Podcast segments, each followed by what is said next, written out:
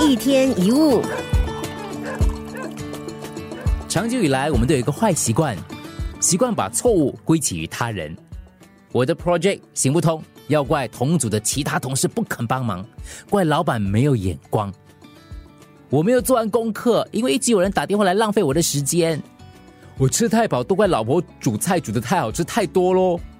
我犯了罪，是魔鬼在引诱我。错的总是别人。老王做事总是心不在焉。这一天，老王刚从游泳池回家，他的老婆就惊讶的发现老王只穿着内衣。老公，你的衬衫去了哪里？啊，衬衫啊，一定是有人在更衣室里把我的衬衫拿错了。啊，可是别人的是衬衫呢，我看你也没有穿吗？呃，真是可恶，那个人一定是心不在焉的，竟然没有把他的衬衫留给我。生活当中，我们就是怪别人，怪别人说穿了就是不愿意负责任。人不想负责，就会开始怪别人。责任是一个被误解的词，大多数人把它用在指责，谁应该负责，意思就是谁的错，谁应该承担后果。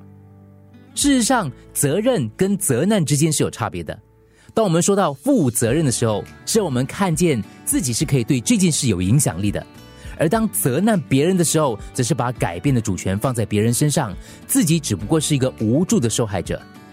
智者说过：“一切只能怪自己，一切只能怪自己。”你对家庭不满，对孩子失望，自己难道一点责任都没有吗？你抱怨伴侣，厌恶工作，当初是谁选的？有人让你失望，谁叫你要去期望？有人骗你，谁叫你那么容易相信？你并没有自己想的那么无辜。无论发生了什么事，你都有责任。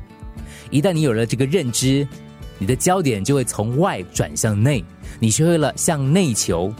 当你把指向别人的手转过来指向自己，你就从别人手中要回自己的力量。一天一物。